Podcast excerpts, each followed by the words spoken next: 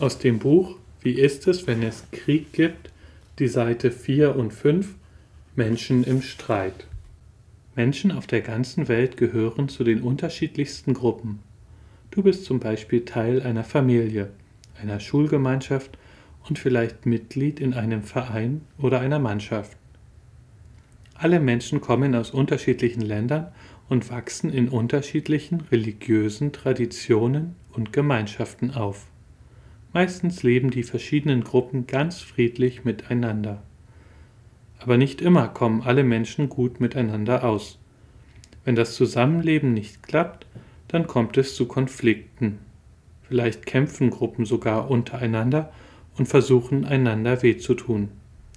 Wenn wir Nachrichten über die Konflikte in der Welt hören, kann uns das sehr traurig, wütend oder ängstlich machen.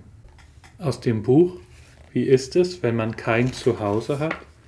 Die Seite 7 Kinder unterwegs. Manche Geflüchtete und Zuwanderer sind Kinder, die mit ihren Eltern oder ihren Schwestern und Brüdern unterwegs sind. Aber jedes Jahr machen sich auch tausende Kinder ganz ohne Erwachsene auf den Weg. Wenn sie aus ihrer Heimat fliehen mussten, sind sie oft allein, weil sie keine Eltern mehr haben oder auf dem langen Weg von ihnen getrennt wurden.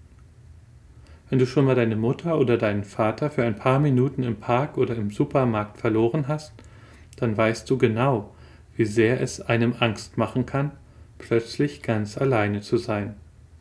Es ist viel schwerer für Kinder, wenn sie allein in einem fremden Land sind. Oft können sie die Sprache noch nicht oder finden keinen Platz zum Schlafen. Sehr oft vermissen sie auch ihre Familie und ihre Freunde schrecklich.